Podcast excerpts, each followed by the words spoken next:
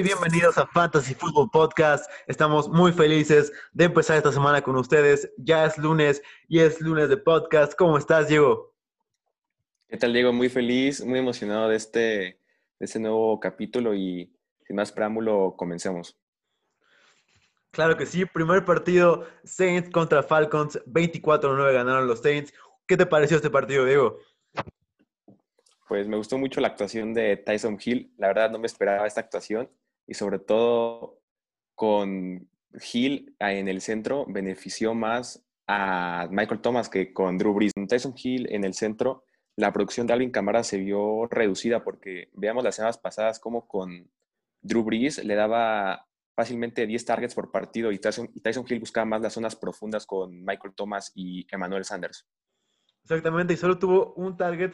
Esto no pasaba desde el 2018, es algo muy raro para Alvin Camara. Viendo un poco las estadísticas de Taysom Hill, tuvo 18 completos, 23 pases, 233 yardas y 10 acarreos con 51 yardas y 2 touchdowns. Podemos ver una gran producción de Taysom Hill. Paren la crítica con que es un tight end, es un quarterback. Tratémoslo como un quarterback que está haciéndolo muy bien. Esperemos buenas cosas hacia adelante, no grandes cosas, ¿no? Completamente de acuerdo. Yendo hacia el backfield, Latavius Murray con 50% de acarreos, Alvin Kamara con 48% de acarreos, un, algo bastante um, balanceado, pero tuvo un partido bastante decente. Camara, algo que, quisiéramos de muchos corredores, pero Camara jugó bien, esperamos mejores cosas hacia adelante, obviamente yo creo que va a buscarle un poquito más Taysom Hill hacia adelante. Y como tú dices, Michael Thomas is back again. Sí, ya, ya ha tocado un buen partido de Michael Thomas y pues a ver si su, producción sigue las, las semanas que vienen con Tyson Hill como centro. Pudimos haber visto un buen touchdown de, de, de Tyson Hill a Emmanuel Sanders, pero un holding lo quitó y la verdad es que esperamos mejores cosas de él. Michael Thomas, nueve recepciones, 104 yardas, 12 targets. Emmanuel Sanders, 4 recepciones, 66 yardas y 5 targets. Latavius Murray, 2 recepciones, 36 yardas y 2 targets. Pasando a los Falcons. ¿Qué piensas de los Falcons? ¿Qué piensas sobre la lesión de Julio Jones? Sin duda es una lesión que hay que tener en cuenta para las próximas semanas porque Julio Jones es una baja muy sensible para esta ofensiva que necesita todas las armas posibles por, por cómo está su récord, más que nada. Estoy de acuerdo y la verdad es que vemos que sin Julio Jones la ofensiva de Atlanta es bastante nula, no sirve de gran manera, pero esperemos mejores cosas para Calvin Ridley que va a tener, va a ser el wide receiver one sin lugar a dudas. ¿Y qué piensas sobre, sobre el backfield de los Falcons?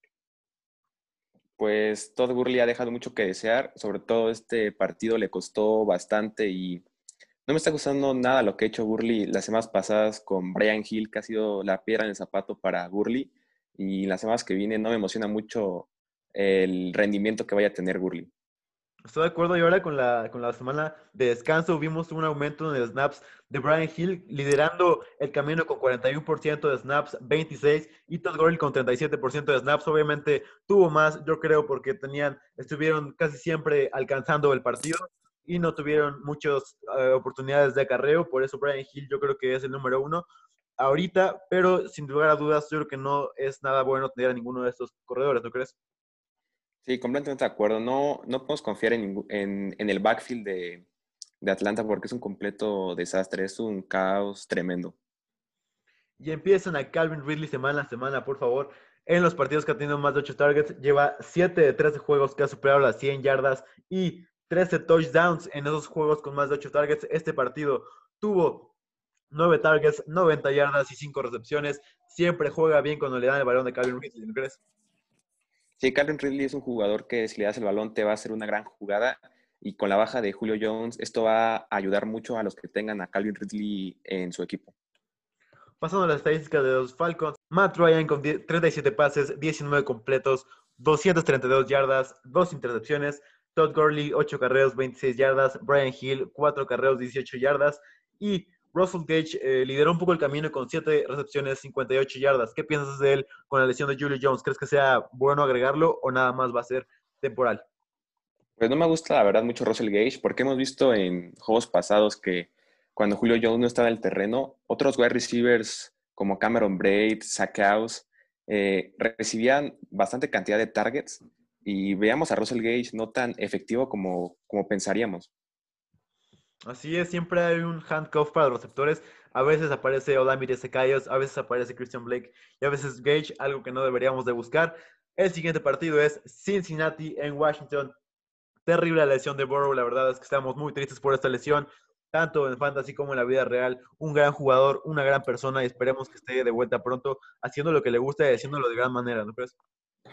Sí, esta lesión fue verdaderamente horrorosa, la de Joe Burrow.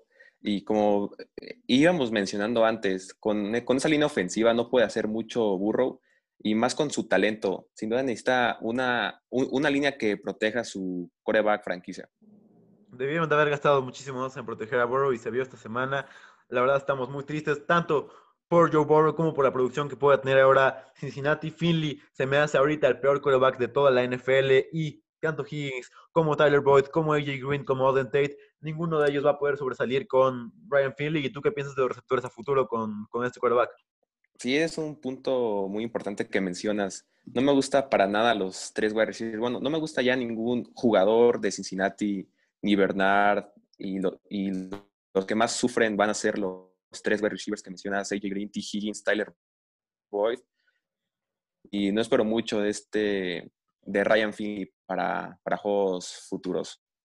Probablemente Giovanni Bernard se salvaría de, ese, de todos ellos porque ha, sido, ha tenido buenos partidos, pero eh, como tú dices, no creo que sea una, un lugar bueno para tener a un jugador de Cincinnati. Esperemos tener buena producción tanto de Tyler Boyd como de T. Higgins, pero sin duda alguna baja del cielo de todos los jugadores. Pasando al backfield, Gio Bernard 54% de, de uso, Pirine 45.5% de uso.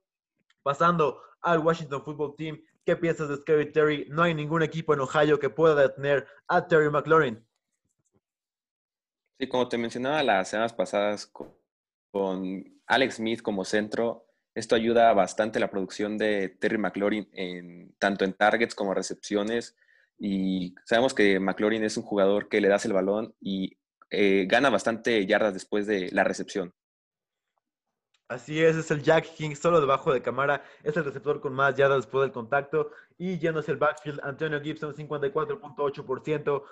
Por fin tuvo más que McKissick, solo por un snap, pero es algo, es algo que queremos siempre. McKissick, 51%, la verdad es que es un gran comité entre estos dos. Y Antonio Gibson lo vimos con un nuevo look, con unos dientes de diamantes y lo vemos con todo el style que queremos, y, pero esperemos que ya le dé más el balón a Antonio Gibson, ¿no crees? Y ya es momento de que Antonio Gibson reciba la mayoría de los snaps y que J.D. McKissick lo pongan como un claro backup, porque Gibson es, es indudablemente el corredor uno allá en Washington. Así es, tuvo Gibson 16 acarreos, 94 yardas, un touchdown, 5.9 yardas por acarreo. McKissick 6 acarreos, 43 yardas y 4 targets con 3 recepciones y 26 yardas. La verdad es que siempre, siempre vemos buenos números de Gibson, produce semana a semana y por supuesto podrás, podría producir muchísimo más con un mejor eh, uso. Pero, ¿qué piensas de Camp Sims? ¿Crees que vaya a hacer algo o nada más podemos hacer targets entre McKissick, Terry y Gibson en el fantasy? Sí, nada más esos tres jugadores yo los considero para el fantasy. Yo siento que el juego de, de Mims fue más, más dependiente del touchdown y Gibson espero que reciba la mayoría de los snaps en los juegos futuros. Yendo al siguiente partido, un gran partido, Texans contra Patriots. Texans ganaron 27-20, un muy buen partido, sin lugar a dudas, el mejor partido de Sean Watson. De Sean Watson, qué quarterback, qué jugador, y es sin duda alguna una, una gran muestra de que las victorias no es una estadística de quarterbacks. ¿Qué piensas sobre Deshaun Watson y la ofensiva de los Texans? Bueno, eh, entrando al año cuando eh, traspasaron a DeAndre Hopkins, muchos dudaban de la producción que iba a tener Dishon Watson, pero Watson nos ha demostrado una vez más porque es uno de los mejores corebacks del NFL. Y también cabe resaltar que es la primera vez eh, que Nueva Inglaterra juega por abajo de 500 en sus primeros 10 juegos desde, desde 2000. Es una estadística realmente impresionante. Wow, está, es una estadística y hemos visto muchas estadísticas de ese tipo ahora con la con la baja de producción de los Patriotas, pero siempre creo que han estado ahí en el juego, siempre han estado a una posición, excepto el partido contra los Niners, por supuesto, pero los Patriots siempre han tenido ahí, Cam Newton los ha tenido ahí, pero todavía no vemos la producción que quisiéramos y ahora con la lesión de Burkhead vemos a James White eh, sobresalir. Yo creo que de todos los corredores que hay en, en, en, Nueva Inglaterra, yo creo que el que tienes que hacer target es a James White ahora con la lesión de Burkhead. Cuando Burkhead está lesionado, James White sobresale y cuando White sobresale, Burkhead sobresale. Cuando Burkhead se lesiona, Burkhead sobresale, ¿no crees? Sí, de acuerdo contigo. James White es uno de los jugadores que más emocionan del waiver ya que como tú mencionas, con la baja de Rex Burhead, White se va a llevar todo el volumen desde, desde el backfield. Así que yo creo que es un buen, buen ad de esta semana James White. Pasando con Cam Newton, 40 pases, 26 completos, 365 yardas, un touchdown. Damien Harris, 11 carreos, 43 yardas y un touchdown. James White, 5 carreos, 19 yardas, pero tuvo 9 targets, 6 recepciones y 64 yardas el trabajo aéreo es lo que apreciamos de James White, sobre todo en ligas PPR, agréguenlo si pueden en este waiver. Mañana hablaremos más de eso. Pasando a Duke Johnson, tuvo un buen partido, 77% del backfield, CJ Prosize 24, no lo vimos tanto como otras semanas, pero aún así es un volumen élite y lo, pudimos haber visto con un touchdown, estaba solo en el flat, pero Deshaun no lo vio. Pero, ¿qué piensas de Duke al futuro? Lo más importante, como hemos, mencionado antes en los podcasts anteriores, volumen sobre talento. Y Duke Johnson es indispensablemente el corredor uno ya en los Tejanos. Y eh, no ha producido como muchos esperaban. La verdad, su producción ha dejado mucho que desear, pero, pero es, es un muy prometedor las semanas que vienen para Duke Johnson. Ya lo dijo Diego, créanos, Duke Johnson va a aparecer muy pronto. Tuvo nada más 10 acarreos para 15 yardas por el Game Street. El Game Street no fue lo que necesitábamos. De Sean Watson, 344 yardas, dos touchdowns y le anularon otro. Pero, ¿cómo ves a Brandon Cooks después de la lesión de Goff y de Seals? Yo creo que puede ser un top 25 con la producción y el volumen que está teniendo actualmente, ¿no crees? Sí, Brandon Cooks es un jugador increíble y lo hemos mencionado en los capítulos anteriores que, trajeron a Brandon Cooks eh, por un motivo y es para tratar de reemplazar a Dan Hawkins y bien, bien, bien sabemos que Dishon Watson era el preferido, perdón, al revés.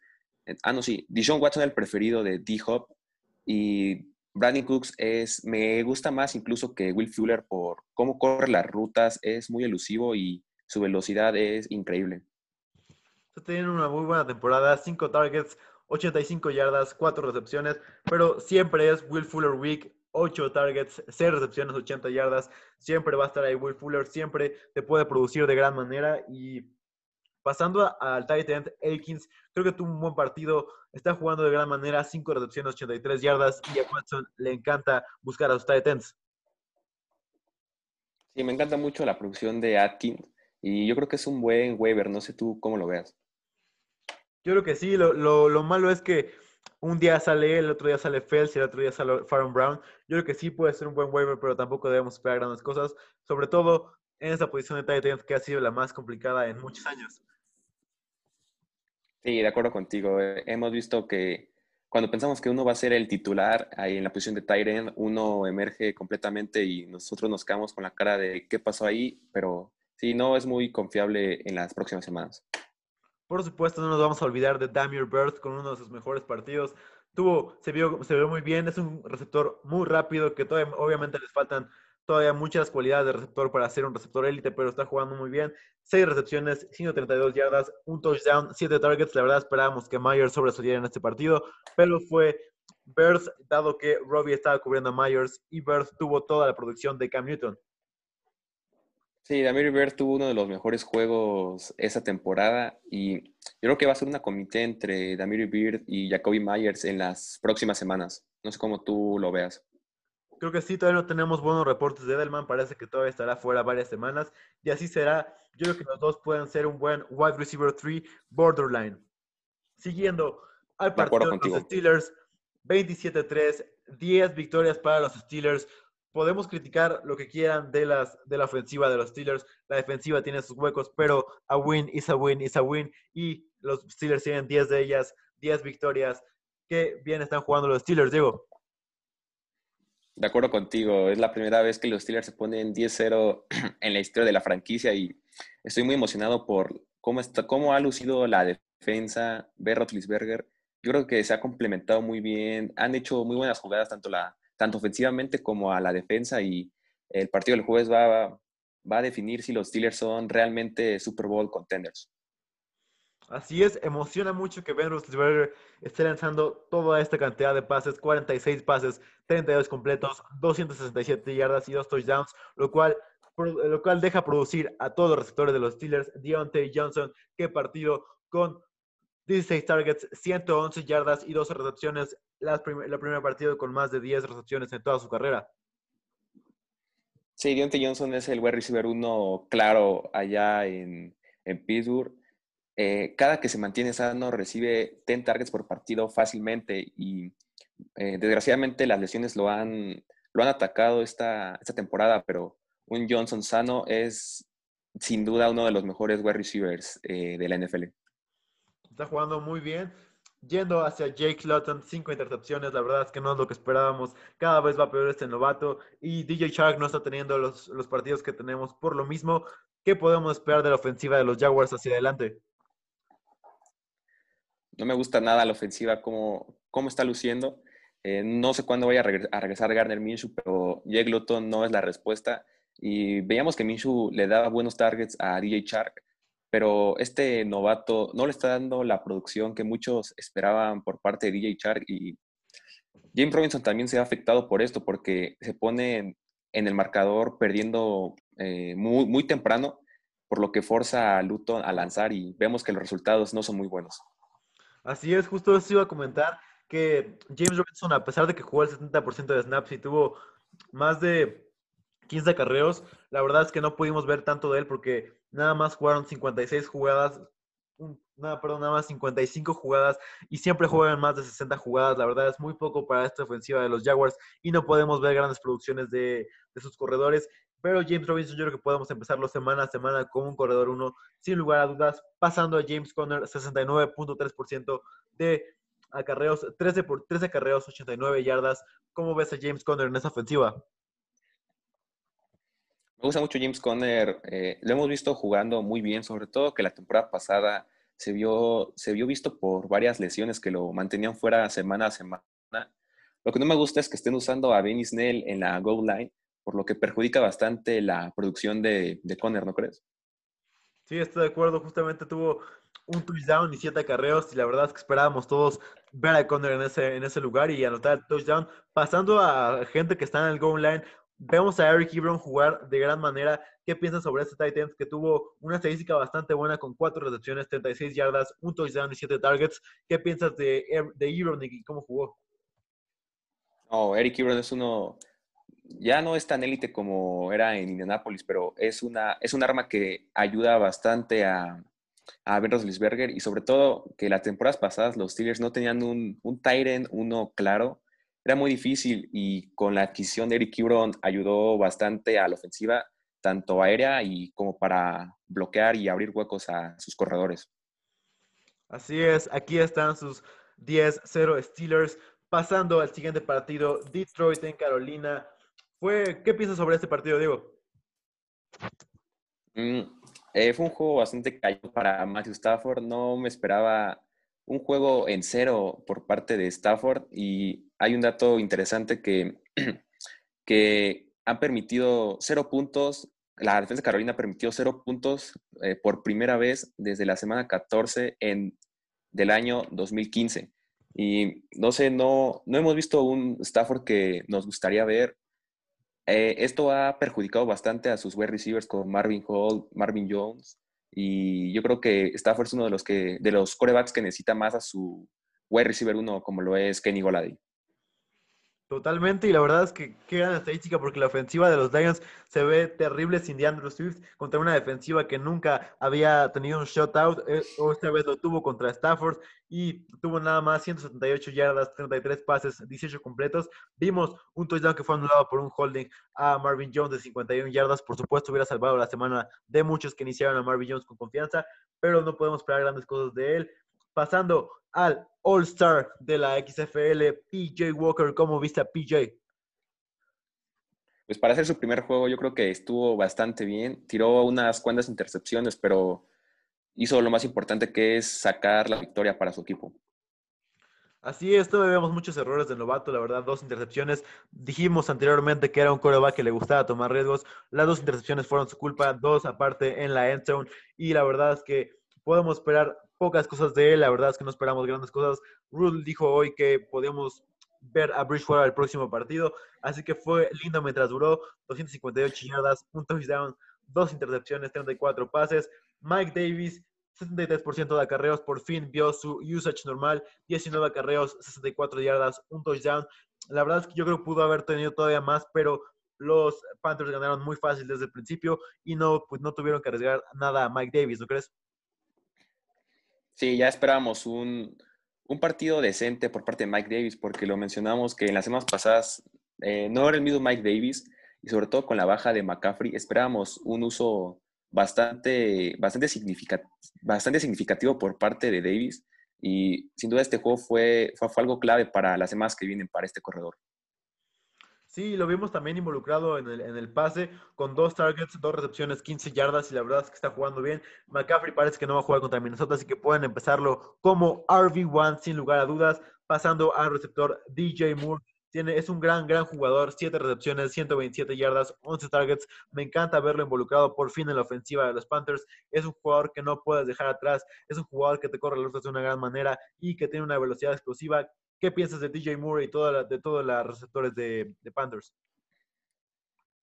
Pues es uno de los del core de receptores más amplio de la liga junto con de los Steelers, Tampa. Hemos visto como Curtis Samuel, Robbie Anderson y finalmente DJ Moore se ven involucrados los tres, ya que las semanas pasadas más veíamos a, a Robbie, eh, él llevarse todo el aumento y dejando fuera a sus otros wide receivers. Y me gusta bastante la producción para semanas próximas para este core de wide receivers. Como último, como último aspecto, debemos de tomar en cuenta, Hawkinson tuvo un buen partido, tuvo tuvo bastantes, bastantes recepciones, ahorita todavía no tengo la statline, pero se la consigo muy pronto. Podemos iniciarlo con gran confianza en la semana a semana como una, una opción top 5 de Titan. Y la verdad, crédito a él por jugar con lesiones, 4 recepciones, 68 yardas y 7 targets. Es un buen jugador y podemos ver grandes cosas a futuro de él. Esta semana jugó bien y esperamos que sane muy pronto. De acuerdo contigo, TJ Hawkinson, yo creo que es una de las sorpresas más grandes de la posición de Tyrant porque lo veíamos irse por las rondas 11, 12 y algunos Tyrants como Evan Engram, Hunter Henry y todos que se iban por las rondas 5, 6, es claro que Hawkinson fue el robo, el robo del draft. Sin lugar a dudas. Siguiente partido, Philadelphia en Cleveland. Cleveland 22-17. Un partido donde Wentz ha jugado terrible. El líder en intercepciones, dos intercepciones, dos touchdowns, 235 yardas. 35 pases y 21 completos. Qué mal está jugando Carson Wentz. De acuerdo contigo, Carson Wentz ha, sido uno de los peores quarterbacks en toda la liga. Como tú mencionas, es líder en intercepciones y también con balones sueltos. Y no me gusta para nada las semanas que vienen para Wentz. Y aquí te va un dato muy, muy loco sobre este.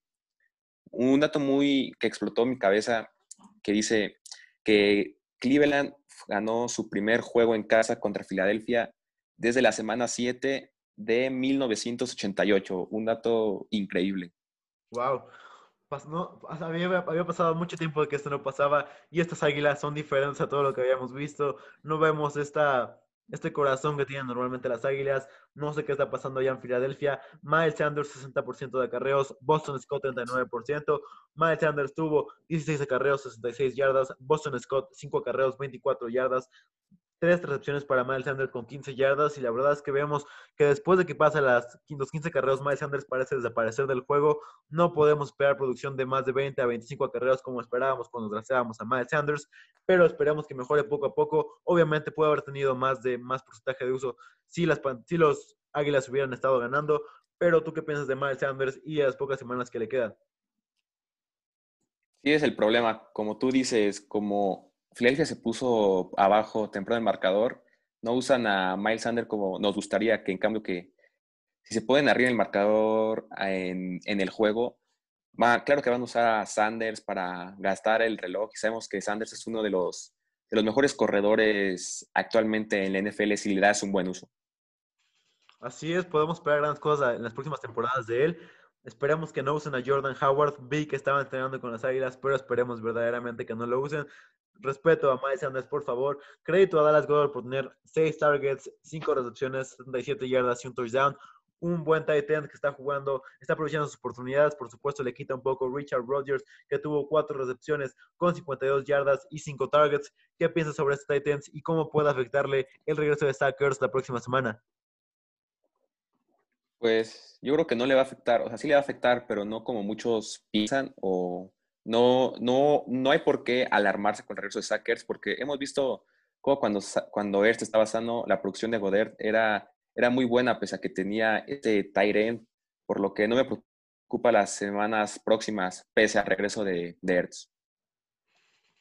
Estoy de acuerdo y con los receptores, la verdad es que con Fulgham esperábamos mejores cosas, nada más tuvo una recepción, 8 yardas contra un corner difícil. De las pocas veces que se ha enfrentado a un buen corner, ha tenido malos partidos, pero por supuesto es un novato y se está desarrollando, pero en fantasy lo podemos ir desapareciendo poco a poco como un wide receiver 3 o menos. La verdad es que no esperamos grandes cosas de él. Y bueno, ¿qué piensas tú de este cuerpo de receptores? Sí, es algo muy triste con el caso de Travis Fulgham, porque hemos visto cómo e, él era la única luz brillante ah, en la ofensiva para Carson Wentz y con el regreso de más armas como Ashon Jeffrey, Zach Ertz, su producción va a bajar desgraciadamente para, para este wide receiver. Y todavía más, todavía más con la baja producción de Carson Wentz. Por supuesto, este va a ser su última semana de buena producción, creemos nosotros, contra Seattle. Este es un must start para Travis Fulgham esta semana. Pasando a los, a los Browns, Nick Chubb. Gente, yo sé que es muy difícil, yo sé que odian los lunes, pero por, por lo menos piensen que no tienen que taclear a Nick Chubb. Vimos esos films contra las Águilas que los defensivos no podían taclear a Nick Chubb. Nick Chubb es una bestia, por supuesto, top 5 de los corredores de toda la liga. Nick Chubb, te amo. 135 tacleadas fallidas desde el 2018. 10, el más 10 tacleadas fallidas forzadas en esta semana el mayor de toda la liga. Sí, Nick Chubb es, claramente una, una, pieza muy clave para la ofensiva de, Cleveland y lo, hemos visto como, como desde su regreso ha mejorado la ofensiva bastante y estoy muy emocionado por, por las próximas semanas para este corredor. Así es, 20 carreos, 114 yardas, 5.7 yardas por acarreo, 13 acarreos para, para Kareem Hunt, 11 yardas y un touchdown, pero tiene el upside de recepción que tuvo una recepción y 10 yardas, pero Kareem Hunt está jugando también de gran manera. 53% para, para Kareem Hunt de porcentaje de uso y Nick Chubb con 44%, sin duda alguna la mejor pareja de corredores de toda la liga. Contigo, es una de las mejores duplas que hemos visto de corredores en mucho tiempo y a futuro es un es seguro tanto iniciar a Karim Hunt y a Nick Chubb. No sé cómo tú lo veas. Sí, sin duda alguna puedes empezarlo sin ningún problema. Obviamente no fue el partido que esperábamos para Karim Hunt, pero sin duda alguna llegará. Era un partido más para Nick Chubb, un partido muy duro de clima, un partido en donde casi todo el, juego fue para él. Y crédito a él por ser tan bueno, por fallar tantas tacleadas siguiendo con Baker Mayfield, no tuvo un partido grande, nunca tiene que tener un partido grande con esa dupla de corredores, 22 pases, solo 12 completos, 204 yardas, no podemos esperar nada grande ni de él ni de sus receptores, pero vimos resurgir a Kadarrell Hodge con tres recepciones de 3 yardas y jugar más snaps como cualquier otro de los receptores. ¿Qué piensas sobre esta ofensiva aérea de los Browns? Yo creo que se ve bastante perjudicado, sobre todo a Jarvis Landry. Yo creo que muchos esperaban mucho más de lo que estoy produciendo, sobre todo con la baja de Odell Beckham y como tú mencionas, con esa dupla de corredores que tiene Mayfield, no tiene por qué lanzar el balón más de 30 veces. Así es, no podemos esperar grandes cosas. Puede ser una buena adición cada el Hodge porque jugó 71% de snaps.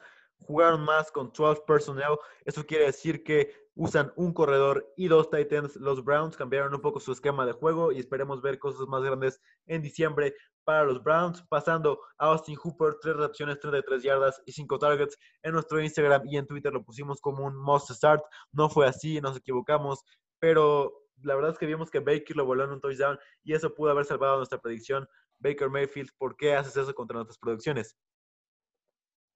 Sí, no, Mayfield ahí, ahí no, no sé qué, no sé qué estaba tratando de hacer en ese pase que voló a Hooper. Y como tú mencionas, la, si hubiera sido por ese touchdown, su producción y su puntaje lo hubiera salvado, pero no fue así y nos confundimos en esta presión. Así es, siguiendo al siguiente partido, Tennessee en Baltimore, Tennessee ganó 30-24, fue un muy buen partido, la verdad, como lo esperábamos, un partido muy duro de tiempos extra. Y King Henry, como siempre, Winter is coming, es la, es la temporada de Henry, Henry Season. Sí, de acuerdo contigo, Henry es uno de los mejores corredores, y no que el mejor para mí, claro que sí, de la NFL. Y una vez más lo demostró en este acarreo de 29 yardas para sellar la victoria a los Titanes. Así es, podemos esperar grandes cosas. Derrick Henry cada vez mejora. 133 yardas, la cantidad más alta por tierra de toda la NFL de esta semana. 28 carreos, 133 yardas, un touchdown y, un, dos targets. Por, por fin lo vimos en el, en el, aire y es algo que nos emociona mucho. Por supuesto, PPR, 79% de uso y 17 de McNichols.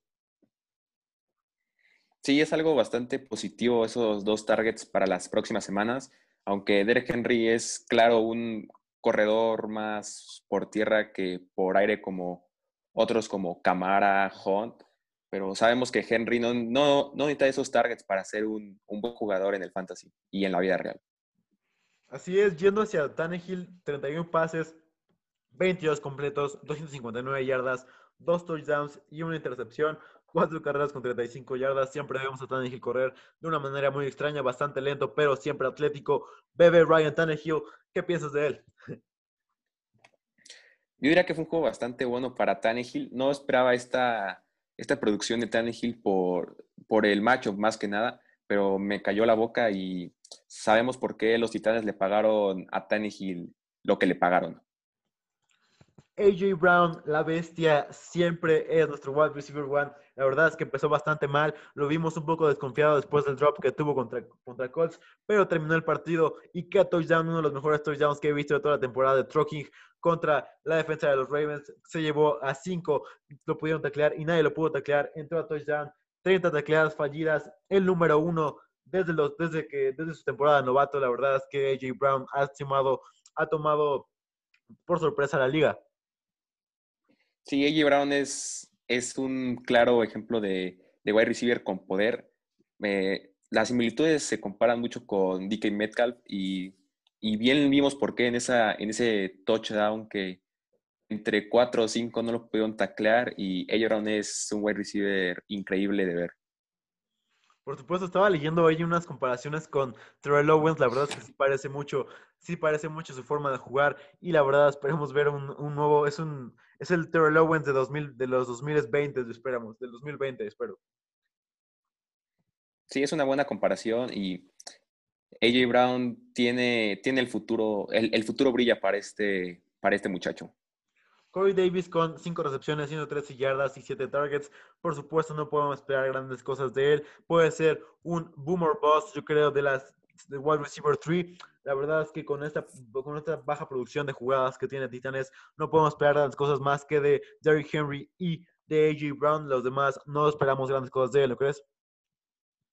Sí, Corey Davis, como tú mencionas, un boomer boss. No podemos confiar completamente en este wide receiver como en otros, en el caso de AJ Brown. Y es difícil confiar en, en su producción porque no sabemos Hill si se la voy a dar 35 veces a Henry o voy a buscar a sus tight ends como Fiercer o John Smith. Y AJ Brown es el claro wide receiver uno en Tennessee. Pasando a Lamar Jackson, un mal juego para Lamar Jackson, 29 pases, 17 completos, 186 yardas, un touchdown y una intercepción clave para el desarrollo del juego. Vimos volar a Mark Andrews en la zona roja, vimos volar a, Marquise Brown que, por, que otra vez tuvo un goose egg. La verdad es que Marquise Brown no está teniendo la temporada que todos esperábamos. Yo estaba muy alto en él al inicio de la temporada, nada más tres targets tuvo, pero pudimos ver a Des Bryant de vuelta. Sí, Lamar Jackson eh, no es el mismo quarterback del año pasado eh, sus acarreos han bajado drásticamente y su precisión ha estado bastante errónea estas últimas semanas que han perjudicado tanto su producción y, como lo, y lo más importante, a su equipo. Lamar Jackson, 13 acarreos, 51 yardas. Por supuesto, bajó a comparación de las yardas que tenía por acarreo antes. Antes lo veíamos de manera explosiva. Lo seguimos viendo de manera explosiva, pero no está teniendo el apoyo de, sus, de su equipo. Pero pasando a un tema muy importante, J.K. Dobbins is free. Por fin tuvo la producción y el volumen que esperábamos, 63% de acarreos. Gus Edwards nada más 20% y por fin desaparecieron a Mark Ingram con 9%. Free J.K. Dobbins es una realidad. Sí, completamente de acuerdo contigo. Esto, esto, tuvo que haber pasado hace muchas semanas que veíamos un uso muy, muy bajo por parte de Dobbins y espero que le den un uso un uso completo como corredor uno a este joven porque es el claro, es claro corredor uno en Baltimore, es muy elusivo, es además que es un novato con mucho, con mucho futuro en los próximos años. Así es, un jugador como él, la verdad es que podemos rankearlo con este tipo de volumen que tienen los Ravens en su run first offense. Yo me voy a aventurar a decir, a ponerlo cada semana en mis rankings como un top 15. Va a ser un corredor que va a producir semana a semana. Por supuesto, estábamos, estaban llegando las noticias de que no va a jugar ni él, ni Gossett, ni Ingram para la próxima semana. Podemos, empezar a Gus Edwards como una opción top 20 en waiver wire. Es una prioridad. Para mí es el corredor uno en waiver wire. Sí lo, sí lo pueden buscar para ese juego de Thanksgiving. Sí, de acuerdo contigo. Hemos visto cómo le encanta correr a su coach. Corren, pueden correr fácilmente 30 o 40 veces en un conjunto entre Lamar Jackson y sus corredores. Y con la baja de estos dos, de estos dos em, corredores, abre la puerta muy grande para Gus Edwards. Y lo hemos visto semanas pasadas, que es un, es un corredor y un jugador muy elusivo, que si le dan el balón 20 veces te va a hacer mucho daño en la defensa. Así es, esta semana Gus Edwards de la semana 3-12 en adelante a J.K. Dobbins como una opción top 15. J.K. Dobbins nos emociona mucho y puede ser tanto él como Swift el, los Miles Sanders del el 2020. Pasando a Mark Andrews, tuvo 5 recepciones, 96 yardas y un touchdown, 7 targets, 98% de jugadas, de jugadas. La verdad es que sin Boyle la producción de Mark Andrews ha subido increíblemente y podemos esperar una producción top 3 de Mark Andrews solo debajo de Waller y de Kelsey, ¿no crees? Sí, completamente de acuerdo contigo. Esta lesión de Nick Boyle le ayudó bastante a Mark Andrews porque veíamos cómo Boyle le quitaba snaps y targets por parte de Lamar Jackson, pero con, con su baja vemos cómo este Tyren recibe la mayor cantidad de targets eh, por Lamar Jackson y sabemos que a Jackson le encanta buscar a su Tyren en la zona roja y en todo el campo, básicamente. Así es, es un gran jugador, el egresado de Oklahoma. Y ahora, pasando a los receptores, Des Bryant con cuatro recepciones, 28 yardas. La verdad es que es genial verlo de vuelta a Des Bryant. Es un fenómeno. No estamos diciendo que vaya a ser una producción buena en fantasy, pero puede ser, pero es genial siempre verlo en la cancha, ¿no crees? Sí, Des Bryant es, ha sido uno de los mejores wide receivers antes de que ningún equipo lo firmara. Y lo que no me está gustando nada es la producción por parte de Marquis Brown. Era un wide receiver que yo tenía muy, muy altas expectativas entrando al año sobre él, pero la producción de Lamar Jackson no, no le ha ayudado a este, a este joven receptor. Así es, los dos estábamos diciendo grandes cosas de Marquise Brown, pero bueno, así son las cosas en la NFL. Siguiente partido de la tarde, Dolphins en Broncos, un gran partido. Broncos como yo dije, ganaron 20-13. Lo dijimos aquí en este podcast en el episodio del viernes. Big Fangio iba a tener a Tua Tango Baloya toda la ofensiva de los Dolphins. Crédito a él y a la, mente maestra que tiene. Vimos a Fitzpatrick entrar. Siempre es muy lindo ver a esa barba en el campo. 117 yardas, una intercepción. Tua Tango Bailoa, nada más 83 yardas y un touchdown en 20 pases, 11 completos. ¿Qué piensas sobre estos quarterbacks y qué piensas sobre que sentaron a Tua? Bueno, eh, sobre todo, qué buena predicción la tuya. Dijiste que Big Fan yo iba a detener a Tua Tagovailoa. Una, una predicción sin duda no, no fácil, pero, pero muy, muy buena por, por parte tuya. Y bueno, eh, por parte de, de Tua, no, no ha sido el mismo Tua que vimos las semanas pasadas. Vimos una actuación muy pobre por este coreback que incluso lo, lo sentaron y metieron a Fitzpatrick y estuvieron a nada de mandar el juego a tiempo extra de no ser por ese, por ese jugadón de Justin Simmons. Así es, yo creo que no podemos esperar absolutamente nada de Tua Tango Bailón en Fantasy. Tuvimos nuestro hype, yo me emocioné, tú te emocionaste, pero no es gran cosa lo de Tua Tango Bailoa. No tiene upside de corredor, no tiene upside de pasador ahorita, no le están pidiendo grandes cosas. Yo creo que hacia adelante no podemos confiar en él ni como un QB2. Sí, de acuerdo contigo, no se puede confiar mucho este coreback, sobre todo por las jugadas que le han mandado que mencionamos antes, no han sido jugadas con gran cantidad de yardaje, le han pedido poco ha cumplido, sí, pero en el fantasy eso no nos sirve. Llenos el backfield, Miami 66%, Salvon Ahmed. La verdad es que esperábamos menos, menos producción de Salvon Ahmed con Brida dentro de la cancha, pero Brida apenas si jugó un 10% de snaps. La verdad es que Ahmed es el claro running back one y podemos tratarlo como, como running back 2, borderline 3 en el fantasy. Pero, ¿qué esperas tú de, de Ahmed con el regreso de Gaskin la próxima semana? Oh, ya regresa la próxima semana. No, pues la producción de Ahmed va a bajar, va a bajar a corredor 2 y sabemos que Gaskin es el corredor 1 claro allá en Miami, por lo que eh, Salvon va a bajar drásticamente tanto a carreos como snaps. Así es, tuvo 12 acarreos, 43 yardas. Ryan Fitzpatrick, 12 acarreos y 6 yardas, siendo el líder corredor otra vez de Miami, debajo de Salvon Ahmed.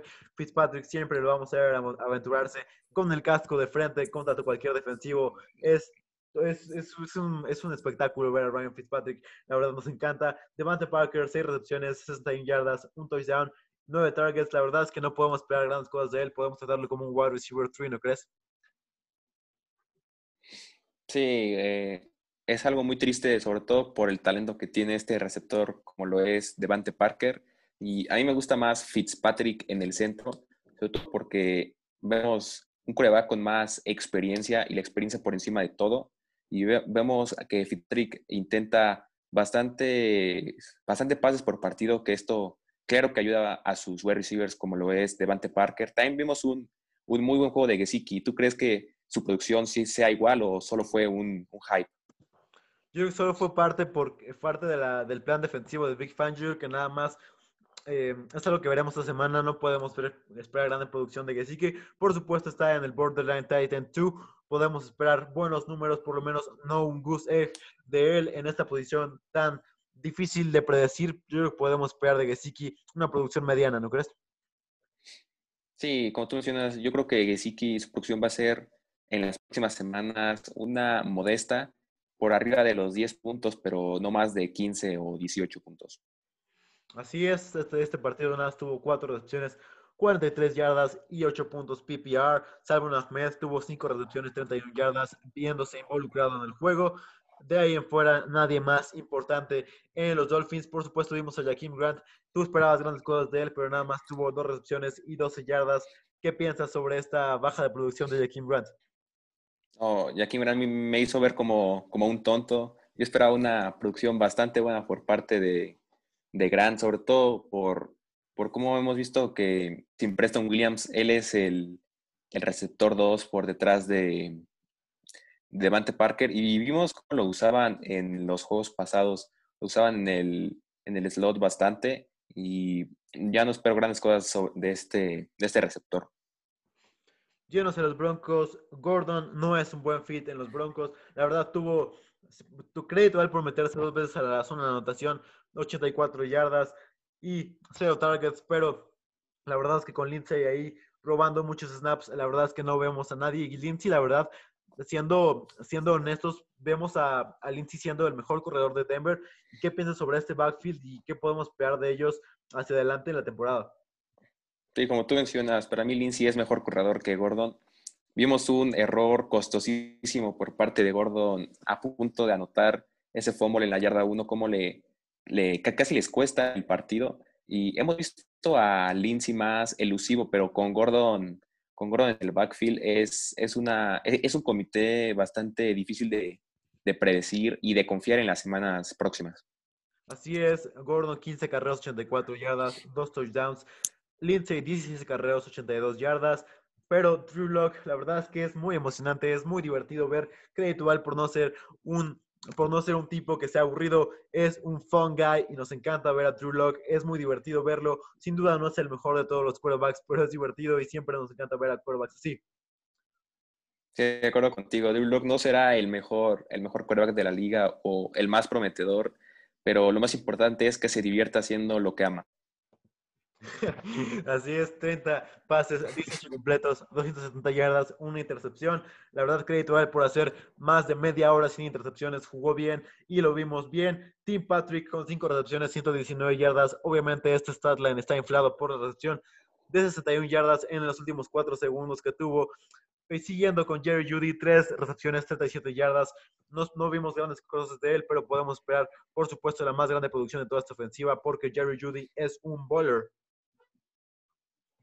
Sí, de acuerdo contigo. Jerry Judy es el claro wide receiver 1 en Denver, pero como hemos mencionado en los capítulos anteriores, eh, mientras tenga a Drew Locke como su coreback, su producción no va a ser como la de otros novatos como Justin Jefferson, Chase Claypool o CeeDee Lamb. Y es algo muy triste porque Judy es uno de los mejores wide receivers de esta clase. Así es, y Noah Fant, como siempre, cumpliendo cuatro recepciones, 55 yardas, 5 targets. Podemos esperar buenas cosas de él, no grandes cosas, no obviamente, yo lo podemos considerarlo como top 6. Obviamente, esa posición de tight end, como ya lo hemos mencionado a lo largo de este episodio, no ha sido muy buena esta, temporada y cualquier producción arriba de los 8 puntos es buena para un tight end. Eh, completamente de acuerdo contigo. Eh, y aparte hemos visto a Noah Fant cómo semana por semana nos cumple. Nunca es un boss como Gesicki que te hace cero puntos o Hayden Horst esta semana que también hizo cero puntos. Es un Tyrant que puedes meter semana a semana sin la preocupación de que te vaya a dar cero puntos o dos puntos. Yendo al siguiente partido, Jets en Chargers, 34-28 ganaron los Chargers. Justin Herbert, qué impresionante es. La verdad es que nos encanta. Vimos ese touchdown a Allen. Qué touchdown con, se mueve hacia la izquierda, rola hacia la izquierda, Allen regresa a la zona de anotación y pone un balón en donde nadie pondría, en, un lugar súper, súper justo para Justin Herbert, pero a los 22 años haciendo ver esto fácil. Ese touchdown Allen y todos los pases que ha hecho Allen son sorprendentes y podemos esperar grandes cosas de él. Sí, Justin Herbert es uno de los mejores quarterbacks novatos que la NFL ha visto y es y con la dupla que está forjando con Kieran Allen es, es, es, algo que nos emociona para años próximos. Vemos cómo hay jugadas de pantalla que el balón va para Kieran Allen. Yo creo que lo buscaron, esas jugadas le encantan a Anthony Lynn en primeras oportunidades y vimos por qué recibió 16, 16, no, 19 targets por parte de Herbert. Así es, es algo increíble y la verdad este touchdown es de los mejores que he visto de un novato. La verdad es que nunca esperaría ver un pase así de un novato rolándose a la izquierda y poniendo un balón donde nadie más lo pondría. Sin duda alguna, el, el mejor novato o dentro de los mejores novatos de toda la década, sin lugar a dudas. Kalen Balash, 16 acarreos, 44 yardas. Justin Herbert, 12 carreras, 11 yardas. Romain Pope, 13 carreras, 4 yardas. Joshua Kelly, 4 carreras y menos 2 yardas. Porcentaje, Balash, 67%, Pope, 19% y Kelly, 13%. ¿Por qué odian tanto a Joshua Kelly? Sí, como tú mencionas, no sé por qué el odio a, a este corredor. No sé qué le ha hecho a, Anthony Lynn, pero es un corredor que lo hemos visto con un potencial increíble, sobre todo en las primeras semanas que le daban 20 carreras por partido, pero desde entonces, eh, si el titular está fuera, buscan a otro por encima de, de Joshua Kelly, ya sea que lo suban del practice squad, pero Kelly nunca va a ser el corredor uno mientras Anthony Lynn esté como, como coach. Así es que el Balash, la verdad, tuvo el volumen que esperábamos, pero no pudimos ver grandes cosas de él. Veamos con Justin Herbert la misma situación que de Sean Watson y, yo, yo, y Allen, que no buscan tanto sus corredores que siempre van al fondo del campo y la verdad es que obviamente no tiene todo el upside que esperaríamos de un corredor, pero tuvo buenas recepciones, siete recepciones, 27 yardas, fue lo que salvó su noche, su tarde, perdón. Kellen Balash está jugando bastante, bastante bien. No tuvimos el revenge game que esperábamos, pero llenos de los receptores. Keenan Allen, 16 recepciones, 145 yardas y un touchdown. Gran, gran partido de Keenan Allen. La verdad es que no esperábamos, bueno, yo no esperaba tanto entrando la temporada, no, no lo tenía tan alto. La verdad es que pensaba que Tyrod Taylor iba a jugar la mayor parte de la temporada y que Allen no iba, no iba a haberse beneficiado. Pero estamos viendo incluso mejores números que con Philip Rivers y me encanta Keenan Allen. Qué buen jugador es de acuerdo contigo. Como tú mencionas, a mí tampoco me gustaba Keenan Allen entrando al año, sobre, todo por la decisión que tomó, que tomó Lynn, que Tyrod Taylor iba a ser su titular. Y vimos cómo el único juego que tuvo, Keenan Allen tuvo uno de sus peores juegos, tuvo cuatro, apenas cuatro recepciones, no superó las 50 yardas, pero desde que Herbert ha tomado la titularidad, vemos cómo recibe, mientras esté sano en el terreno, más de 10 targets por partido y es uno de los wide más consistentes este año. ¿Qué opinas? Sí, así es. La verdad es que yo creo que es de los mejores receptores de toda la liga. Y también crédito a Mike Williams por ser uno de los mejores wide receivers de toda la liga. Cuatro recepciones, 72 yardas y un touchdown. Obviamente, mucha gente no, lo, no, aprecia, no lo aprecia lo necesario. Obviamente les doy la victoria de que Keenan Allen es mejor que Mike Williams, pero Mike Williams es mucho mejor que cualquier receptor de otro equipo y podrá ser el wide receiver one de cualquier equipo sin lugar a dudas. Sí, de acuerdo contigo. Mike Williams no está recibiendo el respeto que me gustaría como fan de los Chargers. Me encanta de jugar a, Williams. Le avientas el balón arriba, él va a saltar y va a caer con el balón. hemos visto cómo cuando, por ejemplo, cuando salió Kieran Allen en el partido contra los Saints, cómo Williams emergió como wide receiver 1 y recibió por arriba de, de 7, 8 targets, por encima de 100 yardas y dos touchdowns. La verdad es que yo me confundo mucho entre, entre Tyron Johnson y Jalen Guyton. La verdad es que son muy parecidos en el campo. Se parece que siempre hay uno que destaca. Este partido fue Tyron Johnson con un pase de una recepción y 54 yardas. Siempre vemos a uno de ellos tener una jugada espectacular y nada más eso basta. La verdad es bastante divertido. Como los confundo. Pero al siguiente, al siguiente análisis, la verdad es que yo creo que eh, los, los, los Jets tienen esta, este afán otra vez voy a criticar a los Jets, ya sé, pero la verdad es que es muy chistoso criticarlos. Tienen este afán de tenerle carreo, detuvieron a Balash, la verdad, felicidades por esta victoria, pero es el mismo, lo mismo que vimos contra los Chiefs, que detuvieron a CEH, pero dejan hacer todo al quarterback. No sé qué afán tiene con detener la corrida. Sí, como tú mencionas, detuvieron bastante bien a Balash, pero vimos jugadas muy grandes como con Tyrone Johnson, ese pase de 53 yardas, y sobre todo que Herbert estaba muy cómodo en la bolsa por lo que le permitió buscar a sus wide receivers, en este caso Kieran Allen y Mike Williams, para hacer jugadas explosivas para, para ganar yardaje. Así es, un nuevo corte de pelo, una menos tiempo peinándose, más tiempo viendo el film. Voy a parar con este, con este fandom a Justin Herbert, yéndose a los Jets, Joe Flaco, 30, 30 pases, 15 completos, 205 yardas, 2 touchdowns y una intercepción. Frank Gore, 15 carreras, 61 yardas y un touchdowns. Vimos a la Michael Piran salir por lesión, pero tuvo este, Frank Gore 81% de snaps. La verdad es que no esperamos cosas de absolutamente nadie de estos Jets. Como lo habíamos dicho antes, si pueden, no empiecen a nadie de los Jets. Jameson Crowder cada vez va hacia abajo. Nada más, una recepción de 16 yardas con Joe Flaco. No lo buscan absolutamente nada. Sí, de acuerdo contigo. Y algo muy importante a considerar es la lesión de la Michael Perrine puede haber un aumento de snaps para Frank Gore, pero nada del otro mundo que nos emocione. Frank Gore ya pasaron sus mejores, sus mejores años, perdón, y como tú, como tú mencionas, no, no hay que confiar en ningún jugador de los Jets para el fantasy, son una, un, un completo desastre en conjunto. Así es, nada más nos faltan dos, tres partidos más. Muchas gracias por seguir con nosotros aquí en Fantasy Football Legends. Estamos muy felices de cumplir una semana lleno hacia Cowboys en Minnesota. Los Cowboys ganaron 31-28 en un partido bastante cerrado. La verdad es que viendo el resumen de este partido, los Vikings tuvieron que haber ganado, tienen un buen partido, pero si, te dijera, si no te dijeran el score, cualquiera pensaría que los Vikings ganaron. Pero crédito a los Cowboys por sacar esta victoria. Sí, vimos cómo con el regreso de Andy Dalton ayudó bastante a la ofensiva, a todas sus armas. En este caso benefició, benefició perdón, bastante tanto a Mari Cooper como a CD Lamb, que atrapadón de, de Lamb en la zona de touchdown. Y vimos un juego decente por parte de Ezekiel Elliott. Yo creo que en las próximas semanas este, este puntaje por parte de este corredor va a ser va a ir aumentando porque es uno de los mejores corredores del NFL. Sí, estoy justo ahí contigo. La verdad es que con, con Dalton se ve mejor Zeke y se ve mejor cualquier otro de los receptores. CD Lamb está dentro de la conversación dentro, con los mejores receptores. La verdad, cuando piensas que Justin Jefferson está haciendo un gran papel, sale CD Lamb y hace esa atrapada. Qué jugadores CD Lamb, la verdad, de los mejores de esta temporada novatos. Andy Dalton, 32 pases, 22 completos, 203 yardas, 3 touchdowns y una intercepción. Zeke, 21 acarreos, 103 yardas, 2 recepciones, 11 yardas y un touchdown. Gran, gran partido para Zeke Elliott. Estamos muy felices de que volvió Dalton. Obviamente no va a ser una gran producción, pero sin duda mejor a tener a Garland y a Dinucci.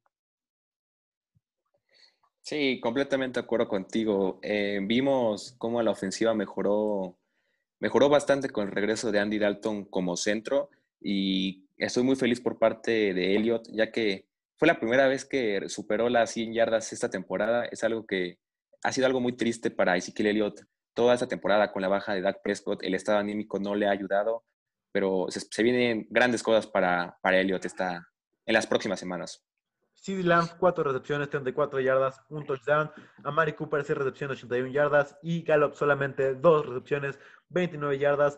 La verdad es que no podemos esperar grandes cosas de estos receptores. Fue un buen partido contra la defensiva que es bastante mala de los Vikings, pero hacia adelante no podemos esperar grandes cosas. Obviamente podemos considerar a Cooper y a Gallup y a, a CD Lamb. Yo creo que Cooper como wide receiver 2 y CD Lamb como wide receiver 3. ¿Estás de acuerdo conmigo? Sí, de acuerdo contigo. Eh, vemos cómo Gallup eh, se va desapareciendo poco a poco conforme van avanzando las semanas y vemos cómo la producción de CD Lamb está incrementando y eso nos emociona muchísimo y estamos muy, muy orgullosos porque es un wide receiver con mucho potencial en la NFL. Así es, pasando a Minnesota, 30 pases de Kirk Cousins, 22 completos, 314 yardas, 3 touchdowns. Dalvin Cook, 27 carreos, 115 yardas, un touchdown, 5 recepciones, 45 yardas con el 81% de snaps. Es un gran jugador Dalvin Cook, de los mejores corredores de toda la liga y lo vimos salir una y otra vez contra esta defensiva terrible de los, de los Vikings, de los Cowboys. ¿Qué piensas de los Vikings? No, pues me, está, me gustó mucho la producción de Kirk Cousins. No esperaba un juego tan grande por parte de este coreback. Yo sabía que era una defensa fácil, pero yo esperaba que todo el, toda la ofensiva se viera, se viera cargada por los brazos de Dalvin Cook, pero vimos cómo sus, se vieron involucradas sus armas tanto Justin Jefferson como Dalvin Cook como Adam Thielen. Y la verdad, muy buen juego por Kirk Cousins. Lástima que no sacaron la victoria, pero pero estuvo, fue un juego bastante bueno por parte de este coreback. Así es, Adam Thielen, la verdad es un gigante. 8 recepciones, 123 yardas, 2 touchdowns, 11 targets, 11 touchdowns en toda la temporada, el que más tiene de toda la NFL. Qué jugador es Adam Thielen, qué recepción contra los Cowboys. Y la verdad es que esperamos grandes cosas de él, tanto de él como de Justin Jefferson, que hizo 3 recepciones, 86 yardas y un touchdown. La verdad es que los dos es más una situación de 1A, 1B que una, una situación de diferentes, que sean, que sea uno sobre otro. Yo creo que los dos tienen un muy buen, un, juego, un buen juego un día, un buen juego el otro. Yo creo que podemos esperar algunas cosas de ellos. Obviamente no tenemos el volumen que quisiéramos de Justin Jefferson, pero sigue siendo para mí el mejor novato, de, el mejor receptor novato. Y de acuerdo contigo, Justin Jefferson es uno, si no el mejor wide receiver novato de esta clase y su producción en términos de targets no ha sido como nosotros nos esperaba o nosotros quisiéramos. Eh, Justin Jefferson es un, es un wide receiver que necesita mínimo 10 targets por partido. Si tú le das 10 targets a este wide receiver, te va a hacer una producción increíble, pero por la mano de Kirk Cousins no, no, no espero muchas cosas a término de producción de Justin Jefferson. Así es, incluso con 5 targets podemos hacer 17 puntos, la verdad es que es genial este novato. Para mí, ya puedo mencionarlo, ya puedo ponerlo dentro de la conversación de los mejores receptores, no solo de los novatos, sino de toda la liga. Justin Jefferson está tomando la liga por sorpresa y de qué manera 3.16 yardas por ruta corrida, el mejor puntaje de toda la liga. Pasando a Kyle Rudolph y Irv Smith, no fue un gran partido para ninguno de los dos. Sí, no, eh, como mencionamos, eh, todo el trabajo se lo llevó sus dos wide receivers, Jefferson y Thielen, y Kirk Cousins se olvidó completamente de sus ends y es algo que perjudicó bastante a los que, a los que confiaron e iniciaron a uno de estos dos ends. Así es, pasando al siguiente partido, Packers en Colts. Un buen partido, 34-31. Ganaron los Colts en último segundo con Blankenship. Eh, la verdad es que fue un muy buen partido, ¿no crees? Sí, fue un juego bastante emocionante, de muchas, de muchas piruetas, mucho cambio de, marcador y estoy muy feliz por, por River, ya que ha hecho, ha hecho un buen trabajo como mariscal de campo de Indianápolis. Así es, ha hecho un buen trabajo yendo hacia Aaron Rodgers, 38 pases, 27 completos, 311 yardas, 3 touchdowns y una intercepción. Aaron Rodgers, de los mejores de la liga, de los mejores de la historia. Siempre podemos esperar buenas cosas de él. Ha sido una de sus mejores temporadas de toda su, de toda su carrera, yo creo. Está teniendo una temporada increíble. La verdad, no estaba muy alto en él con los Packers en esta temporada, pero está demostrando que es el quarterback a futuro y el quarterback de los Packers. Yendo hacia el backfield, Aaron Jones 50% de acarreos, Jamal Williams 50%. ¿Qué piensas sobre este backfield y qué piensas sobre Aaron Rodgers? Bueno, me encanta Aaron Rodgers. Yo creo que es en esta temporada top 5 para el MVP sin ningún problema. Hemos visto cómo sus números han aumentado en los últimos años y esta temporada sus números han rebasado sus anteriores récords. Y yendo hacia el backfield, eh, me gustaría que le diera más uso a Aaron Jones. Siento que es un gran atleta que tiene que recibir como mínimo 25, 25 acarreos. Además que no lo han utilizado mucho en el backfield. Hemos visto más involucrado a Jamal Williams y es algo que perjudica bastante a Aaron Jones en términos de, producción por, por pases. Así es, y yo creo que vemos a Aaron Jones y cada vez que corre se ve mucho mejor que Jamal Williams. 10 de carreos, 41 yardas y por supuesto un touchdown para Aaron Jones. Jamal Williams nada más 5 carreos y 12 yardas. Tiene 4.1 yardas por acarreo Aaron Jones contra 2.4 de Jamal Williams. Si haces comparaciones de estos dos jugadores, Aaron Jones es el mejor y por mucho de los mejores corredores de la liga, sin lugar a dudas. Davante Adams, como siempre, el wide receiver, uno del fantasy. 7 recepciones, 106 yardas y un touchdown. Qué jugadores Davante Adams, cada vez mejorando más. Y Davante Adams, el número uno de toda la NFL en fantasy. Sí, de acuerdo contigo. Lo que más me gusta de Davante Adams es cómo lo usan en la zona roja. Vemos cómo hay jugadas diseñadas específicamente para él, como vemos las jugadas pantalla que se dan a él y se mete por su gran habilidad y es un jugador tremendo y como tú mencionas, es el wide receiver uno en el fantasy sin lugar a duda. Así es, es, es, es, increíble verlo jugar. Ya no sea en 10, no podemos esperar grandes cosas. Es un boomer boss, wide receiver 4 para nosotros. Tres recepciones, 55 yardas. No está teniendo la producción que quisiéramos. Al enlazar nada más dos recepciones, 18 yardas. Obviamente estuvo jugando lesionado. No lo vimos tan explosivo como siempre lo vemos.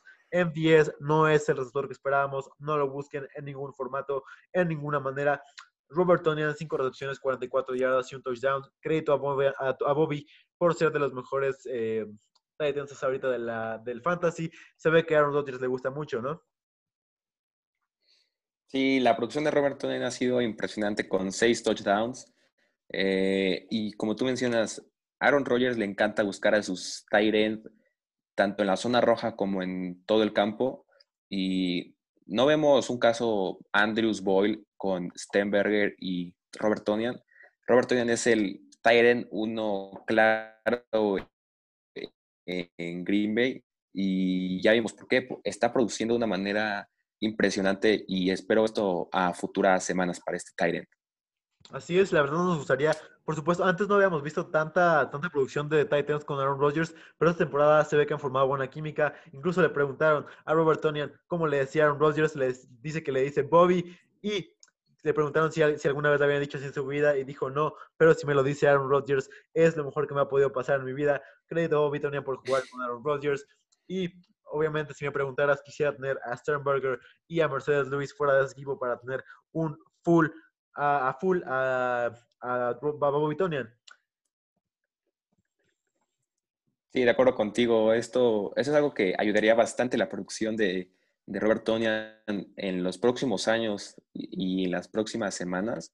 Y la verdad es que sí, ha sido, han producido una buena química entre Rogers y Tonian y espero esto tanto en las próximas semanas como a años que vienen.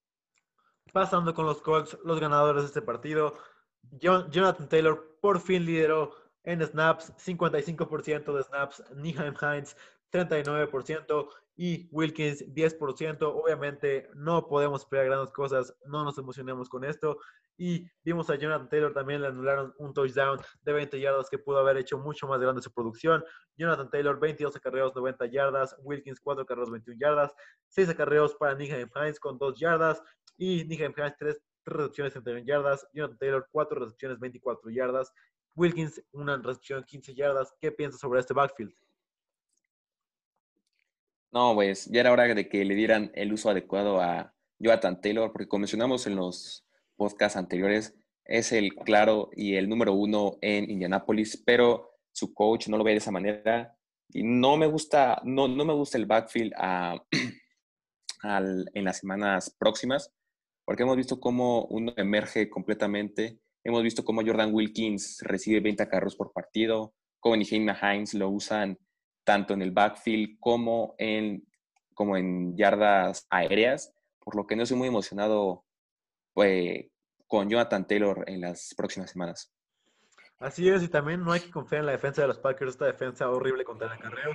Pero dijimos que Jonathan Taylor iba a tener una buena semana contra los Packers, pero ah, hemos visto a jugadores, a corredores de, de todas las formas y tamaños hacerle grandes puntos a los Packers, y la verdad es que esperamos que siga siendo de esta manera. Y por supuesto, como vimos antes, Jonathan Taylor puede tener una gran semana, pero la próxima semana la va a tener Niheim Hines y la próxima Wilkins. No esperemos grandes cosas, como dijo Diego, de ninguno de los tres. Pasando a Michael Pittman, tres recepciones, 66 yardas y un touchdown. La verdad es que no quiero tirarle hate al novato, pero nadie lo cubre y de ahí, vienen, todas sus yardas. Sigue siendo este boss coverage para Michael Pittman.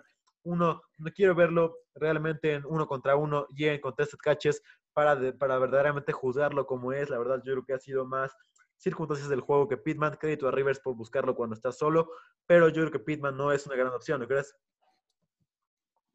Sí, como tú mencionas, muchas de estas yardas en, con Michael Pittman han sido por, por un busted coverage. Vimos como en este caso una recepción de más de 40 yardas, nadie lo estaba cubriendo y no estoy muy emocionado por, aparte que solo recibió tres targets, perdón, por parte de, de Rivers. Es un wide receiver que necesita recibir 10 targets como mínimo y su producción va a subir de una manera impresionante. Así es, una de nuestras FFL stats es que la verdad es que ningún, solo los Ravens y los, y los Colts han sido los únicos equipos de toda la liga de la temporada en no dar más de 10 targets a sus receptores. No buscan, no buscan a receptores concretamente los Colts, ni los Colts ni los Ravens. La verdad es que no podemos eh, esperar grandes cosas de ninguno, de, ni de Hilton, ni de Pascal, ni de Pittman. Ya no sea Burton ni a Mo Cox, nada más dos reducciones, 25 yardas y un touchdown para Burton, dos reducciones, 16 yardas para Mo Cox, cinco targets para, para Burton, dos para Mo Cox. ¿Qué piensas sobre estos Titans? Pues yo no estoy muy emocionado por parte de estos dos Titans. No me gusta nada cómo los usa Rivers, yo siento que usa más a sus corredores, a sus receivers. Hemos visto jugadas en donde Rivers sí le da pases a Moali Cox, pero nada del otro mundo que nos emocione para meterlo de titular con esa certeza y confianza que nos gustaría tener. Así es, y vemos a Moali Cox, no sé si tú lo ves, pero se ve más grande que los dineros. La verdad es que se ve como un gigante en ese en el campo siempre, y la verdad es que es bastante chistoso verlo jugar porque siempre se ve más grande, mide dos metros Mobile Cox, la verdad es que es gigante y se me hace un jugador bastante tronco, podría decir, pero produce, produce buenas jugadas de vez en cuando. Sí, Molly Cox, incluso hincado, se ve, se ve más alto que muchos jugadores en el terreno y para esa altura y ese físico, eh, esperamos, esperamos bastante más por parte de este Tyrant. Así es, y crédito a Rodriguito Blankenship por ser un gran pateador en el fan. The GOAT. Para los que tienen a Rodrigo Blankenship, felicidades. La verdad es que está teniendo una muy buena campaña y esperamos grandes cosas de él, del novato de Georgia. Claro que sí, Rodrigo Blankenship ha, ha cumplido bastante, ha callado muchas bocas, pese a que su look no sea el, eh, el de más swag, cumple semana a semana dando, dando puntos extra que le dan la victoria a su, a su equipo yendo hacia el Sunday Night Football, Chiefs and Raiders. Vimos un muy buen partido, ganaron los Chiefs 35-31, 1 minuto 45 es demasiado para Patrick Mahomes. Sí, yo creo que lo que más me gustó es la actuación de Derek Carr.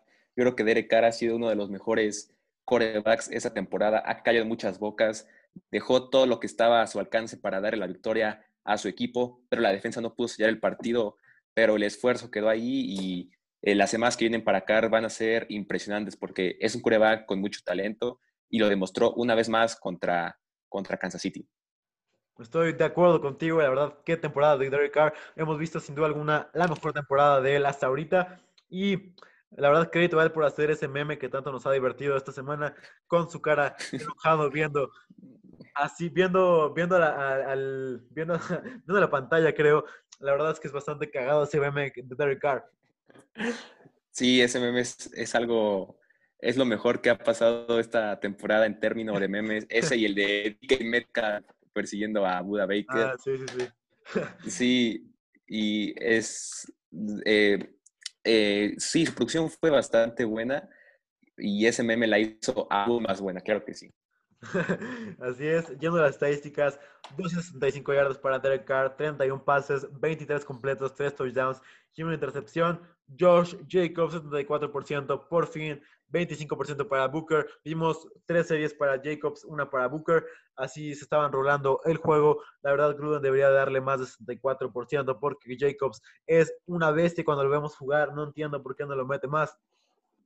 Sí, es una observación muy buena que tú dices de que Jacobs estaba tres, tres ofensivas, una Booker, y Gruden tiene que tener en claro que Jacobs es el corredor uno, lo ha demostrado semana a semana, si le das los acarreos necesarios, te va a sobrepasar las 100 yardas de scrimmage y es un atleta bastante, bastante bueno pese al uso que le han dado las últimas semanas.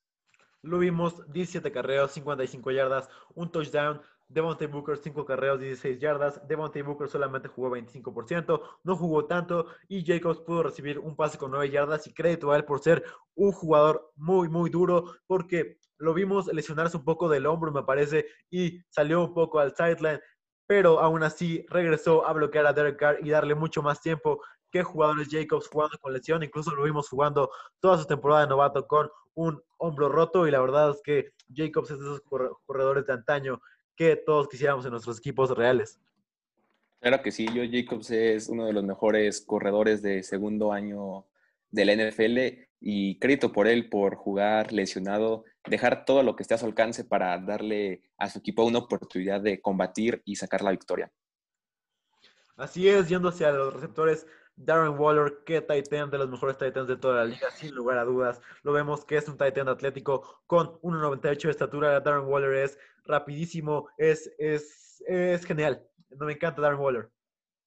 Darren de Waller Waller es uno de los mejores Titans actuales por detrás de Kelsey y, y, bueno, en términos del fantasy nada está por detrás de Kelsey por la baja de George Kittle, pero para mí es top 3 Tyrant con si George Kittle estuviera sano y si le dan los targets necesarios a, Darren Waller, te va a hacer jugadas explosivas. Pese a que mida casi los dos metros, es un atleta impresionante. Vimos cómo es muy difícil taclearlo en campo abierto. Vimos cómo se le fue un tacleo a Tyrone Matthew con ese gran movimiento de, de brazos por parte de Waller. Estuvo impresionante. Así es, siete recepciones, 88 yardas, un touchdown, siete targets. La verdad es que estábamos escuchando que Sí, le daban, sí, correr otra vez el, el 40-yard dash, Darren Waller lo veríamos con menos de, de, de 4.40, sin lugar a dudas. Nelson Aguilar con 6 recepciones, 88 yardas, un touchdown, 9 targets, un buen partido para Nelson Aguilar. Vimos un drop y muy importante para el partido de Nelson Aguilar. La verdad, para los aficionados de Filadelfia, deberían, de, seguramente sonrieron cuando vieron ese drop, deberían tenerlo en su equipo. Pasando con Hunter Rainfro, dos recepciones, 37 yardas, y de ahí en fuera nada, nada interesante. Henry Rocks, una reducción, 5 yardas, un target. Y yo sigo sin saber por qué no le dan el uso, el uso necesario a Henry Rocks. Fue el primer wide receiver tomado de la clase y no le están dando el uso que nos gustaría ver, algo completamente inaceptable por parte de, de Gruden. Sí, así es. Vemos, vemos a, a obviamente sobrepasarlo en los snaps, sobrepasarlo en todos los lugares, pero vemos a Derek Carr cuando Henry Rock está en la cancha jugar de una mejor manera, buscando más a los receptores. Yo creo que el de los mejores progresos de toda la, de toda la temporada ha sido Derek Carr lanzando largo, ha sido de las, de las cosas que más feliz me ha hecho en todo el 2020. En este año es bastante raro. Vemos a Derek Carr lanzando largo y lanzando de gran manera. Ya lo habíamos mencionado antes. No es que no sepa hacerlo, es que no lo hace muy seguido. Y cuando lo hace, lo hace de gran manera. Pasando a los sí. Ah, perdón, perdón.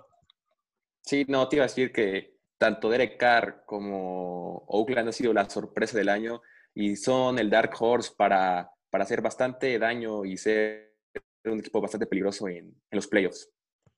Así estuvieron a nada de volverle a ganar a los Chiefs, pasando con Patrick Mahomes, 45 pases, 34 yardas, 348 yardas, dos touchdowns y una intercepción. Sus dos intercepciones que han, sido a causa de los Raiders. Muy buen partido de Patrick Mahomes, como siempre. Cuatro carreras, 16 yardas. Y la verdad es que Patrick Mahomes es el MVP número uno hasta ahorita. Sí, estoy completamente de acuerdo contigo. Mahomes ahorita es el front runner para el MVP lo demostró una vez más con esa última jugada que le lanzó a Travis Kelsey. Bueno, esa última serie ofensiva se le veía muy, muy tranquilo, muy relajado en la bolsa y una vez más por qué es uno de los mejores corebacks que ha visto la NFL. Así es, totalmente de acuerdo. Se ve, se ve, se ve confiado de que va a ganar y lo dijo Andrew Reid en la conferencia de prensa. Tengo a Patrick Mahomes y que me des un minuto es bastante para mí. Estaba muy confiado Andrew Reid. Lo vemos muy feliz con su quarterback y vimos también el masaje de Kelsey a entrenador. Travis Kelsey, 8 reducciones, 127 yardas y un touchdown. Qué rico masaje le dio a Andrew Reid, Bastante bueno y sobre todo por, por esa victoria que sacaron en los últimos en los últimos segundos para definir el partido. Y bueno, la actuación de Travis Kelsey es impresionante. Travis Kelsey está jugando como un tight end, lo vemos bloquear, lo vemos correr rutas largas, es un playmaker este Tyrant. Sin duda alguna, el número uno de la NFL junto con George Kittle, yendo hacia Tariq Hill, 11 recepciones, 102 yardas y un touchdown, 14 targets. Yo creo que fuera de Tariq Hill y de Travis Kelsey, no podemos confiar en nadie más de los Chiefs, ¿no crees? Sí, de acuerdo contigo. Nada más estos tres jugadores son completamente viables en términos del fantasy. Yendo un poco hacia el backfield, CH 51%, Darrell Williams 25% y Livion Bell 25%. Vemos a CH liderar este backfield, pero no es como quisiéramos, no es lo que esperábamos y no podemos empezarlo con tanta confianza. Sí, de acuerdo contigo. Esos dos touchdowns que tuvo le salvó, le salvó bastante su producción y mientras esté Leavon Bell va a ser va a ser un completo. No podemos confiar en CH en semanas próximas. Así es, Clyde Edwards Hiller, 14 carreos, 69 yardas, 2 touchdowns. Livion Bell, 7, 7 carreos, 25 yardas y un touchdown. Y Darrell Williams, 3 recepciones, 22 yardas, con Edwards Hiller y Livion Bell nada más registrando una recepción. Y esto hará todo para nuestro podcast. Muchas gracias por seguirnos hasta el final en este podcast. Diego, muchas gracias por este lunes y disfruta el partido. Sí, gracias a ti, Diego. Eh, un placer como siempre y sí, un partido bastante bueno, un rematch entre Jared Goff y Tom Brady. Así es, mañana estaremos aquí analizándolo y viendo los puntos fuertes para el fantasy, lo que tenemos que ver para moviendo hacia adelante en la temporada. También íbamos a mencionar que les íbamos a mencionar que el jueves no vamos a hacer podcast porque es Thanksgiving y tenemos tres partidos, tres grandes partidos. Por supuesto, vamos a tener el episodio del viernes, nada más que el jueves vamos a dedicarnos a ver estadísticas y a ver los partidos, como seguramente muchos de ustedes lo harán. Muchas gracias, Diego. Necesito un milagro de Cooper Cup que nada más haga cinco reducciones para poder ganar en mi fantasy. Y tú necesitas que la defensa un milagro. no juegue bien. Por primera vez en mi vida voy a estar apoyando con todo a Tom Brady y su ofensiva y veamos qué pasan. Muchas gracias por todo y hasta la próxima.